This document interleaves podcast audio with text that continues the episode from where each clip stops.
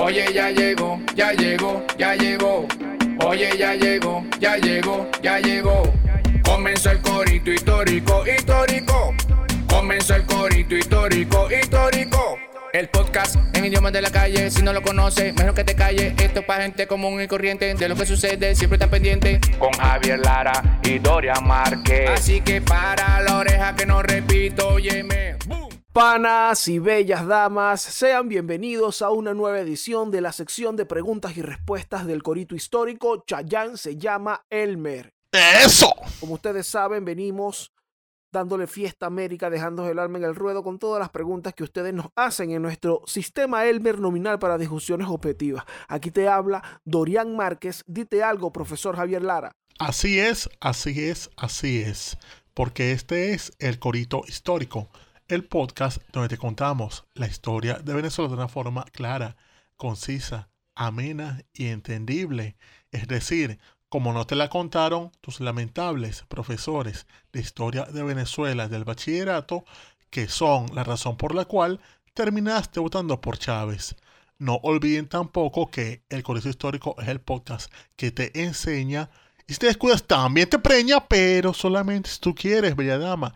Solamente si tú y yo lo deseamos. Porque si por, alguna cosa buena abogamos en este espacio, es por la práctica del consentimiento en relaciones interpersonales, sobre todo en el ámbito afectivo sexual.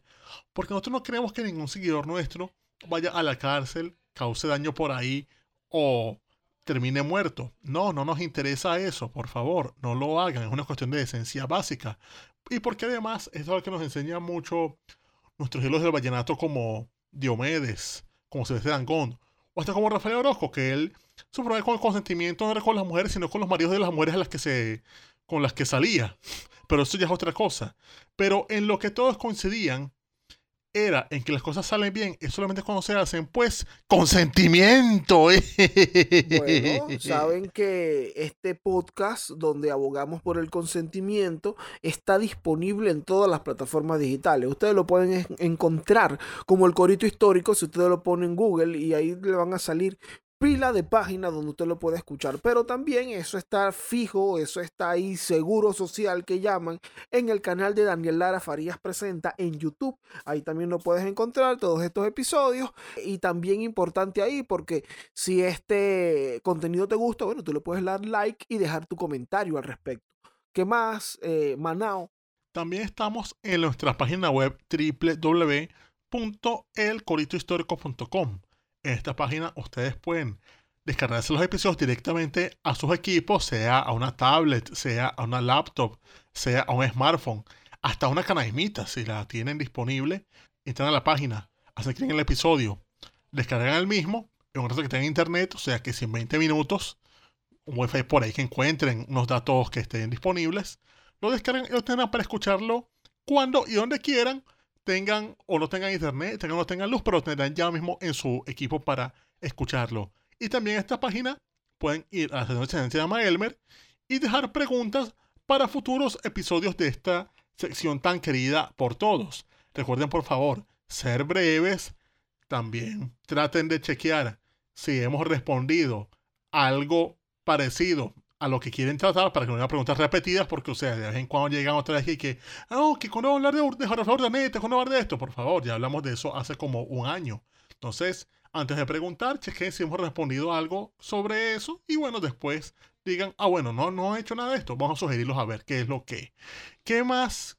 Ah, ya sé qué más. Ahora vienen como que lo que importa, el salao, la sopa seco y el jugo del corito histórico, las preguntas. Arranca ahí, enviado.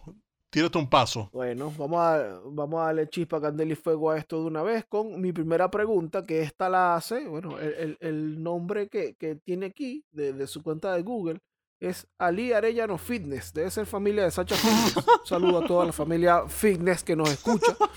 Bueno, él dice, estimados panas, ¿saben quién es Don Luis Zambrano? Nuestro ilustre genio de bailadores Mérida.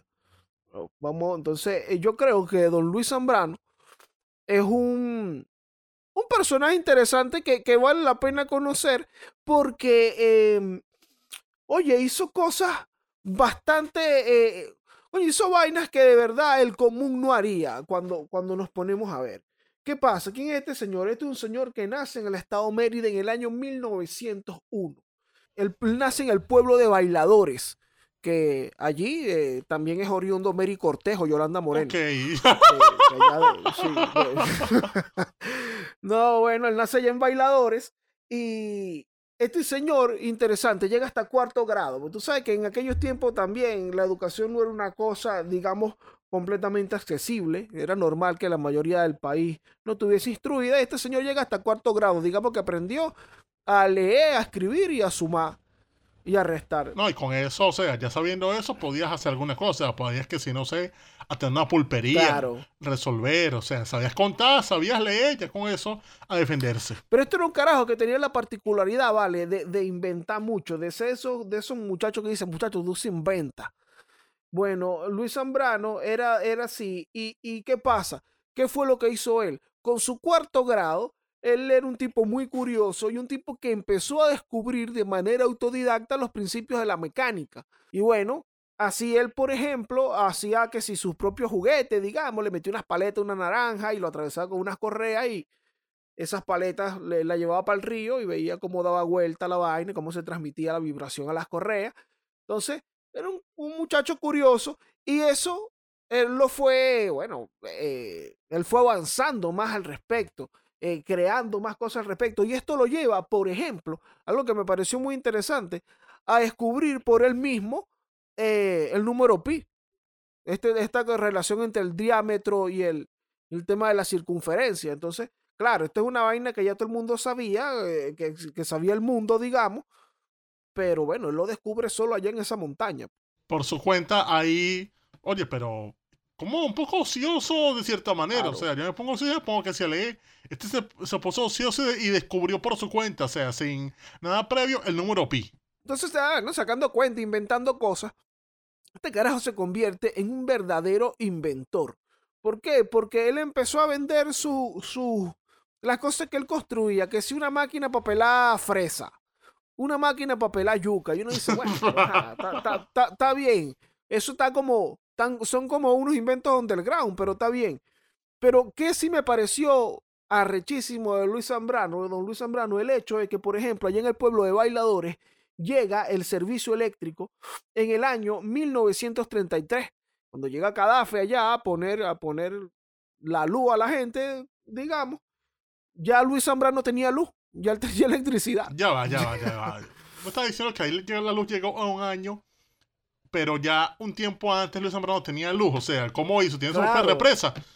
Tenía su propia turbina, el bicho que el carajo ya conocía, ya, ya había descubierto cómo es este asunto, y tenía su propia turbina, movida por el río y todo el asunto, y bueno, él, él, él tenía su, su, su servicio eléctrico endógeno, al punto también que además había vendido por el pueblo tres trapiches eléctricos para exprimir la caña. Ajá, pero eléctricos, ¿cómo? Bueno, porque él mismo iba y vendía la turbina y le ponía luz. Entonces ocurren casos como el del pueblo de Canaguá, que le llegó el servicio eléctrico en 1978, pero ya Zambrano les había puesto luz en el 50. Entonces, ¿qué? Arajo, ¿y qué voy a hacer yo con esto? ¿Y a qué vienen ustedes? ¿A poner luz? ¿Y te la tengo que pagar? Ya yo pagué eso. ¿Y Zambrano y qué? Yo le tengo que pagar a ustedes ahora a Cadafe la luz, pero si ya yo, yo tengo la mía ahí. O sea, él básicamente era esa persona que veía que no, vamos al mercado. ¿Cuánto vale la Coca-Cola? 10 dólares. Ay, no, yo puedo hacer yo mismo. Me meto tus 10 dólares por culo. Exacto. Pero y efectivamente, el carajo se hacía su Coca-Cola de 10 dólares de verdad. O sea, le quedaba igualita. O sea, no es un lubrio. Es un tipo que de verdad se inventaba y hacía cosas útiles. De verdad que, que Luis Zambrano es de esos tipos, exactamente. Todos conocemos un carajo que sabe hacer así de todo. Yo me imagino que este es de los tipos que, mira, Luis Zambrano, tienes una hernia. Ah, ok, y se la tuvo que yo operar porque no sabía hacer espejo, porque si no se opera el mismo. Entonces, eh, el tipo, bueno, también era, lo puede, puede ser visto, ¿vale? Como estos carajos del, del barrio que resuelven el servicio, que si el cable, hay unos tipos que te dan internet, Ah, claro, ahí hay no. unos tipos que te dan el, No, y pasaba ese tiempo que, por ejemplo, claro. allá un- una vez yo estuve en, en Canaima, ese famoso barrio de nuestra zona de marzo. Ah, yo iba a decir el Parque Nacional. No, no, no, no, o sea, hay, hay un barrio por donde yo vivo llamado Canaima Y no, yo estaba por ahí y de repente veo que hay una casa con una rolo de antena que no joda. Esa me parecía el satélite GoldenEye. De repente pregunto a alguien, mira, ¿qué es lo que es antena ahí? No, es un canal que tiene una parabólica y entonces él lo que hace es que él te conecta el cable desde su antena. Es un canal que agarraba, tenía esa antena ahí, por decir en la plataforma de su casa, y entonces él como para competir nada más en el barrio con DirecTV y con TV Cable Electoral, el carajo iba y decía, mira, yo, te puedo dar el cable más barato. Mira O sea, págame esto, deposítame en esta cuenta y yo, te pongo la vaina, o sea, te la conecto a, mi vaina, el cable y listo. Tienes ahí para que veas Fox Sport, para que veas Globovisión y, y, relajado. Ese es el Luis Zambrano de la televisión por cable. Exacto, Luis Zambrano de, de por, por, decirlo porque así. Porque Luis Zambrano, ¿sabes? Yo me imagino él tenía ya electricidad y para él poner electricidad, esos por y que vengan para acá, los llevaba para la casa, ¿ves? Aquí, ve, podemos enchufar esto, podemos ir. Aquí yo te puedo mandar tu cable con lupa ya. Siento que Luis Zambrano es como ese espíritu un emprendedor de los pueblos y de los barrios venezolanos. O sea, Luis Zambrano vive, digamos, en esa gente que se pone a vender hielo frío en los, en los barrios. O sea, ese carajo que agarra una botella de plástico, la llena de agua, la congela y después te la, te la vende en efectivo al 11 de la noche. Bueno, ahí vive algo Luis Zambrano. Es verdaderamente de tiburón, la verdad. Mira, pero eh, Zambrano inventó además de esto, él inventó que si un generador de 600 amperios que lo usaban para soldar varillas de 3 octavos. El tipo inventó que una secadora de estiércol para bono, una bicicleta para moler granos, Javier, una bicicleta para moler granos. Imagínate cuando tú vas a moler tu maíz, mientras tanto haces cardio ahí y haces piernas. Coño, Coño, eso sería ser sendo invento para gente fina que quiere hacer unas arepas. Claro. O sea, coño, no tengo tiempo, no tengo tiempo ni, ni para desayunar arepas ni para, ni para hacer cardio. ¿Qué hago? Haz las dos a la vez. O sea, el carajo se inventó un infomercial. Se inventó una, una vaina de esta. Lo compró 2002. Sí, un Orbitrek. El Orbitrek, de, el, el, Grano Trek. Mano, pero eso sí es un invento serio. O sea, una vaina ahí para mientras haces cardio tienes ahí tu vaina para hacer las arepas en los que termines. O sea, wow. Bueno. Este Zambrano le dieron en el 84 el doctorado honoris causa en la ULA por, por inventar que jode y por ser, bueno, muy creativo y hacer sus cosas. Y muere el 15 de agosto de 1990 en Tobar, Estado Mérida. O sea, la historia de, de este inventor de allá de el pueblo de bailadores. Oye, pero bien curioso. O sea, esos personajes que vale la pena chequearlos, o sea, cosas interesantísimas. Sí, vale. E increíble, o sea, un hombre que no llegó a cuarto, a cuarto grado, que si llegó a cuarto grado fue mucho, todas las cosas que inventó, o sea, un tipo que logró crear electricidad. Son un verdadero alquimista. imagínate tú, yo, yo llegué, yo hice el bachillerato, también fui a la universidad, yo no he inventado nada. no, se ha inventado, en vez del corte histórico. Ah, bueno, ahí, ahí está. No es una no es una bicicleta de moler granos, pero bueno. bueno, pero nunca es tarde, o sea, sin duda algo que nos enseñó Luis Zambrano es que eso, que nunca es tarde porque, o sea, él sigue inventando pese, a su edad. Sí mismo. Mira, lánzate tú a ver. Bueno, aquí me lanzan. Saludos, panas. Sigan con su excelente trabajo. Mi pregunta es si saben algún dato sobre la mafia italiana en Venezuela. Esto lo pregunta Ernesto Rodríguez. Mira, un saludo primero que nada antes de hablar de la mafia, quiero comentar que esta organización, bueno, lo que es la mafia, que la mafia es una cosa como muy general, pero todas lo que llaman las mafias, o sea, esas cuestiones originarias de Italia, que después se expandieron por el mundo, tienen el tema de que tienen unos códigos de secreto y silencio muy, muy duros. O sea, esa es una gente que, que es difícil sacarle algo. O sea, lo que uno sabe de esa gente es que si ya después de los juicios que se hacen, o bueno, cuando uno entre mil mafiosos decide hablar, convirtiéndose así, casi que un, hombre muerto caminando, o sea, es que uno sabe algo de la mafia. Pero efectivamente hay cosas que pasan con ellos que terminan revelando cosas, por decirlo así, por, por cafónico que suene. Pero ahora, yendo al tema. Para nadie es un secreto que Venezuela es un paraíso para el crimen organizado y todas sus operaciones. Entonces uno ve que de la nada pasa que no, que se vio a un narcotraficante colombiano allí. Bueno, tiene sentido porque estamos al lado de Colombia. Que no, que se vio a un criminal brasileño ahí. Ok. Que no, que se vio un gringo loco ahí que estaba buscando carajitas. Bueno, tal vez, pero que aparezcan mafiosos en Venezuela es como raro. Y aún así, ha pasado. O sea, ha habido casos ahí como que se pueden contar con los dedos de la mano. O sea, gente que agarra que, que no, que agarra un carajo ahí de un, chi, un tipo que era de la camorra en Margarita y eso y aquello. Pero yo creo que el caso más llamativo por las implicaciones y sobre todo por quién era el personaje es lo que pasó en el año 2009. ¿Qué pasó en 2009? Bueno, nada más y nada menos que en la ciudad de Caracas, la Interpol captura a un tipo llamado Salvatore Micheli. Salvatore Micheli era un capo de la Cosa Nostra, es decir, de la mafia siciliana, los originales. Esa gente que de la que se inspira Vito Corleone del Padrino, bueno, era de esa vaina. Y mira, este carajo no era, digamos, Tony Soprano, o sea, no era Tony Soprano frente a lo que es Micheli, Tony Soprano era un huevón. Micheli era un tipo que daba mielo. Si estamos hablando de que Micheli, al momento de su captura, estaba en el top 30 de criminales más buscados de toda Italia. Verga, bueno, eso bastante. No, y la razón por la que el tipo estaba en Venezuela no era que le andaba, no sé, tomando sol, comiendo espaguetis con caraotas. No, no, no, no, no. Él andaba en Venezuela primero huyendo a las autoridades italianas. O sea, él estaba prófugo de la justicia italiana.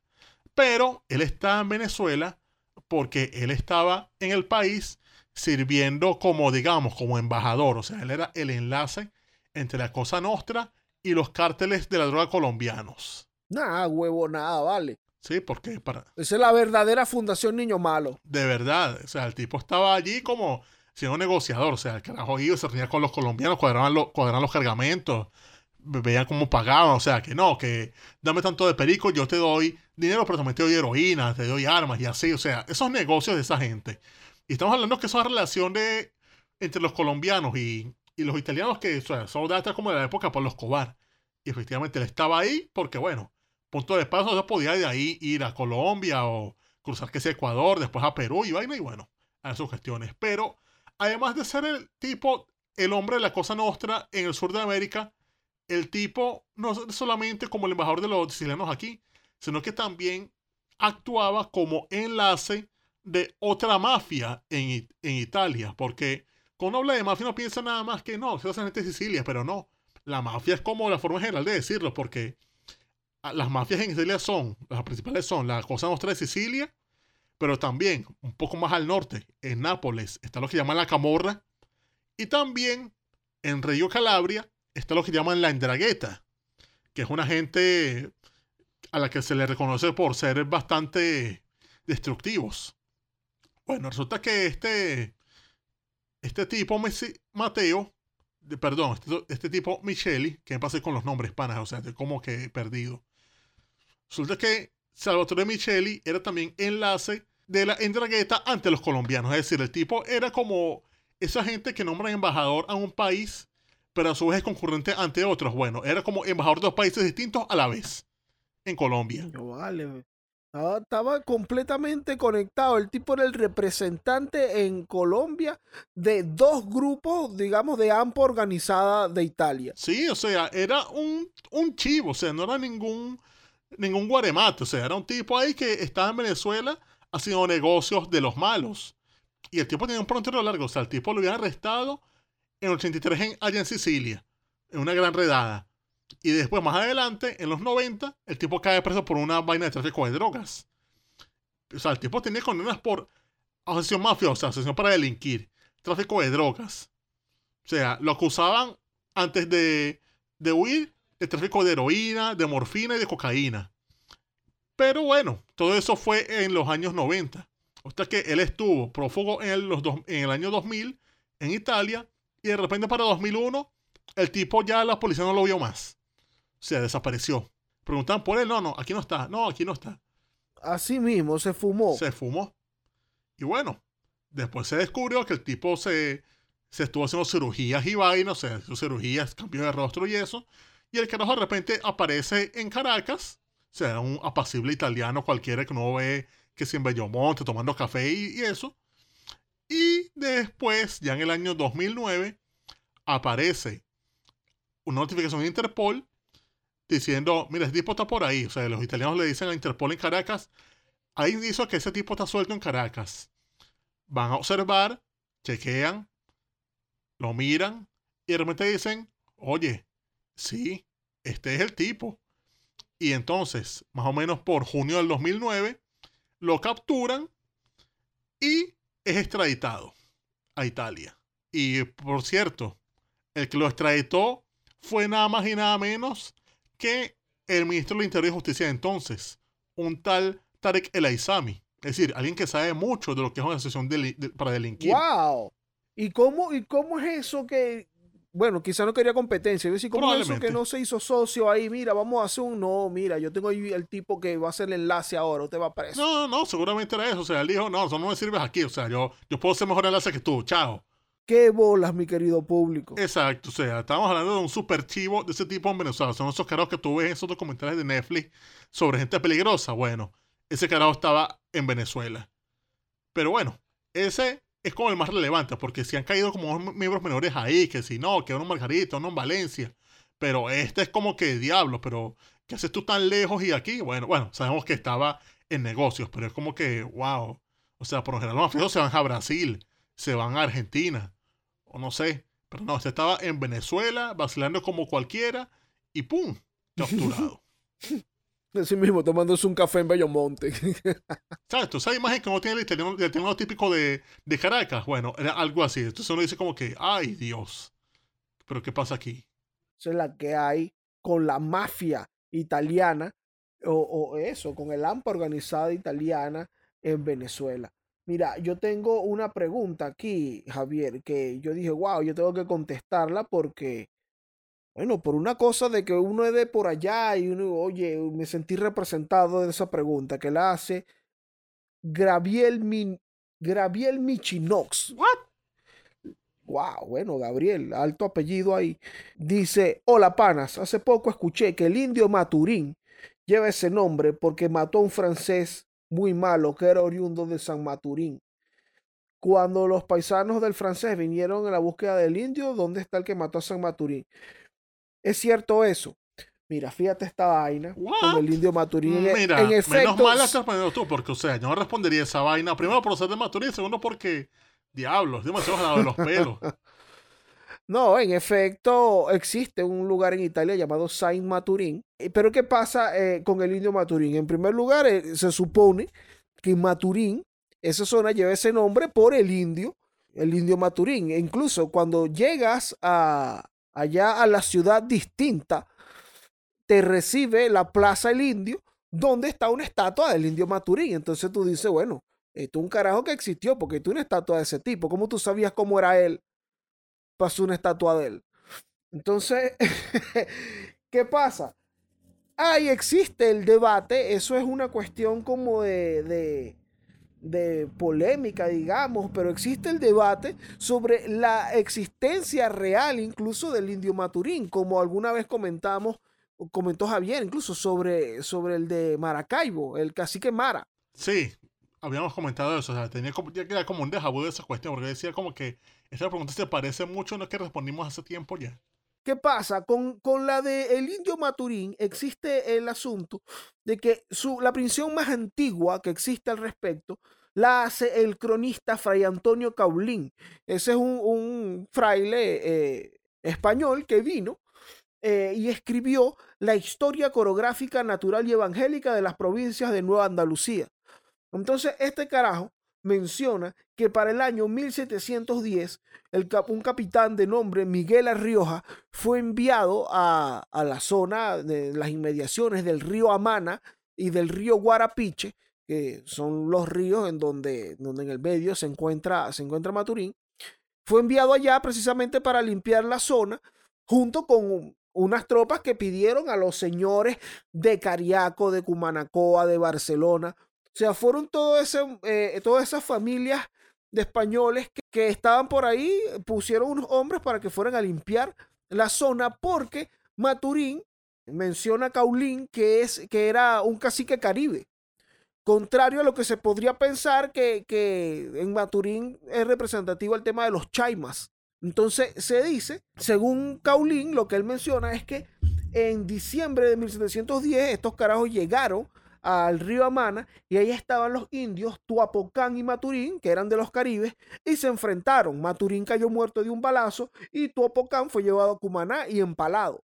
Eso es lo que menciona este señor en, su, en, su, en sus crónicas. ¿Qué pasa?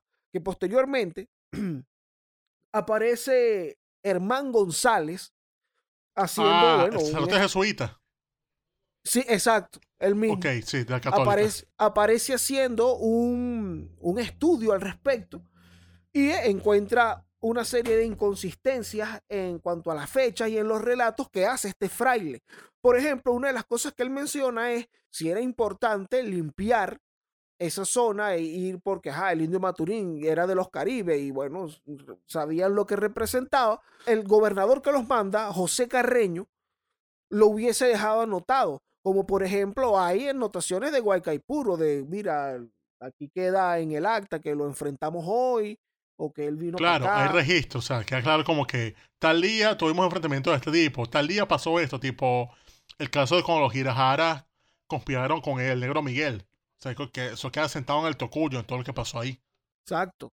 Entonces, en el caso, dice el sacerdote Hermán González, que no, que no, no hay esa, no, no se asentó eso y parecía ser un caso bastante importante, que de haber dado muerte este capitán Miguel Arrioja a este indio Maturín de los Caribes, al llegar de regreso, oye, lo hubiesen, ah, mira, sí, ya está listo ese, ese asunto allá, ya acabamos con ese indio que estaba utilizando la zona, todo bien. Y no existe. Entonces ahí empieza a debatirse, oye, pero de verdad entonces existió el indio Maturín. Y se empezaron a tejer teorías como el hecho, existe otra versión sobre el hecho de que fue evangelizado por un cura de origen francés de San Maturín. Entonces lo bautiza José de la Cruz de Maturín. Incluso este mismo, esto es Daniel Chacín, que es cronista de, Daniel Chacín González, cronista también del estado Monaga. Dice que además el indio Maturín, no solo eso, que el indio Maturín es, y es padre del cacique Guanaguanay, que eso es un pueblo también allá del estado Monagas, Guanaguanay. Entonces, van mucho más allá en este relato. Esto hace que, bueno, se, se debatan estas teorías raras sobre el, y que aparezcan teorías raras, disculpa, como la que, la que comentaba acá el pana Gabriel sobre el origen del indio. Si existió o no, mira, existe, existe ese debate al respecto porque de verdad estos estudios del sacerdote Van González tienen mucho sentido, tiene mucho sentido los cuestionamientos que él hace y todo esto. También eh, pensar que es inventado, pues eh, también es muy sencillo, porque bueno, ahí tenemos el tema del cacique Mara y tenemos el precedente de Rafael Bolívar Coronado, que es el tipo del alma llanera que alguna vez comentamos, que él tenía la particularidad de inventarse libros con el nombre de otra gente y él inventó unas crónicas de Indias con el nombre de unos frailes. Y él escribió todo lo que le dio su imaginación. Y entre eso eh, inventó las aventuras, la historia del cacique Maracay y del indio Yaracuy, que no existen. Entonces, bueno, también pudieran haber hecho lo mismo con Maturín. Entonces, bueno, realmente eh, esa versión que tú das, realmente, bueno, es una de las que puede haber por ahí, pero existe el debate sobre si existió realmente. Siento que es algo, una vez más, y perdona que caigamos vez en eso, más referido a todo el tema de que a los que no eran blancos, o sea, tanto los indígenas como los negros, como que no, como no se ha registrado, o sea, como no había información sobre ellos, no había como una forma de rastrearlos, por esa razón lo que hay sobre ellos en realidad es tan nulo y entonces lo que queda ahí es como inventos, como leyendas o como cosas alajas de los pelos como, como, como esto. O sea, las vainas de que, no, coño, o sea, viene como que por la falta real de registros de esta gente, entonces la cosa queda muy para la imaginación y para la sociedad o incluso para las charlas de tipos como Bolívar Coronado. Exactamente, exactamente. Entonces, bueno, esa es la que hay con el indio Maturín. Ok, me toca darle como cerrador a esto. Lánzate ahí. Hola, panas. ¿Podrían hablar un poco sobre el incidente del Cuyuní, donde los británicos nos querían ver la cara de huevones y en general Cifuentes se la crió? Gracias. Lo pregunta Daniel Rosillón. A ver. Hmm. Nosotros hablado más o menos sobre Sifontes cuando mencionamos el tema del Mocho Hernández, que efectivamente ellos eran panas. Pero Sifontes era más famoso que esa amistad que tenía, porque Sifontes es, digamos, uno de los héroes venezolanos en lo que a defensa de la soberanía nacional se refiere. ¿Por qué? O sea, él está como a nivel de el lobo guerra, por decirlo así. O sea, Ah. es muy reconocido. Ok. Bueno, resulta que para el año de 1894, es decir, gobernador Joaquín Crespo, estaban muy argidas los peos con la Gran Bretaña por todo el tema del Esequibo. O sea, habían pasado cosas durante Guzmán Blanco, ruptura de relaciones y vainas, porque los tipos no paraban de meterse al territorio venezolano, porque ellos reclamaban más allá de lo que ellos realmente tenían. O sea, ellos estaban con el tema de la línea Schomburg, que eso hablamos también una vez por ahí, de que ellos pretendían que lo que era su territorio de Guayana Esequiba no es la actual Guayana, sino que era una línea más allá, o sea, casi que por del Tamacuro, que todo eso pertenecía a ellos, entonces ellos pensaban que eso era su línea divisoria y se metían para esas partes del, del Tamacuro actual a joder, diciendo como que no, pero esto es británico. Y bueno, eso causaba unos inconvenientes porque obviamente eso no era británico ni nada. Entonces, en función de esto, Joaquín Crespo manda a crear una cosa llamada la Comisaría Nacional del Cuyuní y sus afluentes. ¿Qué era esto? Bueno, esto era poner en la zona una guarnición militar que iba a estar a cargo de Domingo Sifontes, que iba a ser el comisario nacional de- del Cuyuní. Y entonces esta gente, la misión de Sifontes era explorar la zona, o sea, ver qué había por ahí, ver si había rastro de británicos por ahí jodiendo, civilizar los indígenas, entendamos eso como algo bueno o no, tal vez. Exacto. Y otra de sus labores era mantener la compañía de cuidado, o sea, era como que mantener a los soldados bien equipados, todo eso, distribuidos, o sea, ocupando territorio, puestos avanzados y todo eso. O sea, como que estuviesen ahí patrullando y viendo que no estuviese por ahí alguien hablando inglés. Incluso, una de sus labores heroicas aquí fue que los tipos fundaron el pueblo del Dorado. O sea, fundan el Dorado, llevan gente allí y también ponen un puesto militar para que de esa forma ejerzan vigilancia en la zona. O sea, ahí no podía pasar un británico jodido, nada de eso. Pero más adelante, el día 2 de enero de 1895, es el día para la historia. Porque aquí ocurre el fulano incidente. ¿Qué pasa aquí? Bueno, aquí se da, para resumirlo rápidamente, un breve enfrentamiento armado entre venezolanos y británicos, en el que, sorpresa, esto es una verdadera sorpresa, ganó Venezuela. ¿Cómo así? Mano, esto es otra vez yendo a términos futbolísticos. Esto es como el Centenario 2004. O sea, esto es como cuando se le ganó a Uruguay en, en Montevideo. Se O sea, anuló la venezolanada. Es primera vez. Sí, totalmente. O sea, es primera vez que no salimos jodidos en algo, sino al revés. ¿Qué pasa aquí? Bueno, el 2 de enero del año 1895, un hombre llamado Douglas D. Barnes, que ocupaba el cargo de inspector de la policía del Distrito de la Guayana Británica, el carajo decidió cruzar la frontera e incursionar en el territorio de, de Venezuela, o sea, más allá del río Esequibo. El carajo al pensar que la estaba comiendo con su combo de, de locos y se encuentran un puesto militar venezolano que estaba desocupado. Pero desocupado no quiere decir que, que ahí no había nadie. O sea, cerca había una gente que vio como que, mira, hay unos tipos llegando ahí hablando inglés. Están armados. Llegaron a ese puesto y, coño, están en sospechosa. Entonces los carajos, estos británicos, ven ese puesto militar y dijeron como que, coño, mira esta vaina. Vamos a quedarnos aquí. O sea, esto es nuestro. Y los carajos, bueno, les dio por izar la bandera británica, la Union Jack. Y dijeron como que, bueno, aquí tenemos un puesto militar. Esto es británico. Esto es como, como Londres, panas. Ellos pensaron que estaban comiendo. La gente que estaba cerca da la alarma. O sea, dicen, coño, esos tipos están ahí y se apoderaron de, de ese puesto.